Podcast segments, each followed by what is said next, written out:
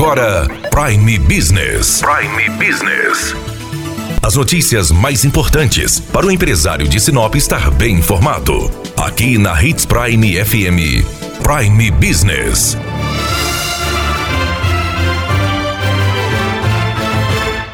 Muitos empresários estão repletos de dúvidas, principalmente nas questões trabalhistas, neste momento de coronavírus, em que as empresas são obrigadas a fechar suas portas. Por isso, conversamos com a advogada do Departamento Jurídico da Câmara de Dirigentes Logistas de Sinop, doutora Andréia Bustamante, que esclareceu algumas dúvidas. Doutora Andréia, quando se aplica a redução de jornada e de salário? É importante a gente é, entender que hoje a nossa Constituição ela prevê a possibilidade de redução de jornada e redução de salário mediante negociação coletiva com o sindicato salvo se houver previsão em norma coletiva que permita ou que autorize essa negociação diretamente por meio de acordo individual entre empregado e empregador. Em caso de demissão sem justa causa, eu devo recolher a multa sobre o FGTS, o que fica assegurado ao colaborador demitido sem justa causa? Ainda deve ser recolhida a multa fundiária,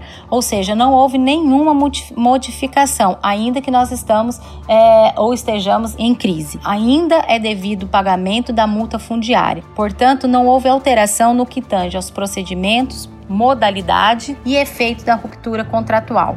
O empregado vai fazer jus à multa fundiária, às guias para saque do FGTS, habilitação de seguro-desemprego e bem como ao pagamento das verbas rescisórias atinentes a essa modalidade de ruptura contratual. Eu preciso fazer o exame demissional? A MP prevê a dispensa do exame médico demissional quando tenha havido algum exame médico ocupacional, aqueles exames periódicos, sido realizado com menos de 180 dias. Como os trabalhadores poderão ter acesso ao seguro-desemprego e fundo de garantia? Aos trabalhadores que foram dispensados, pode acessar o seguro-desemprego, uh, bem como as guias uh, ao fundo de garantia. Entretanto, é necessário verificar como que está sendo a a atuação, como está sendo o horário, o funcionamento desses órgãos. Depende de cada região, de cada local. Quais as medidas do governo estão beneficiando os trabalhadores? O governo tem se dedicado a lançar medidas de forma a proteger o trabalhador. Então, nós já temos uma ampliação do Bolsa Família, a a possibilidade de antecipação do PIS, saque de FGTS. Então a gente tem que acompanhar o que está vindo, o que está sendo feito dia a dia. Para o empregador que estiver sem recurso, sem linha de crédito para arcar com salários, o que ele pode negociar para pagar o salário nesse período? É importante que uh, poderá ser negociado mediante acordo coletivo ou até mesmo mediante acordo individual direto com os empregados. Lembrando que nesse momento de força maior tem que imperar o bom senso e a razoabilidade deve prevalecer. Durante o período da quarentena, eu tenho que manter os benefícios por exemplo, vale alimentação, vale transporte, plano de saúde, como o empresário tem que proceder? É preciso analisar primeiro cada benefício e a fonte que o instituiu.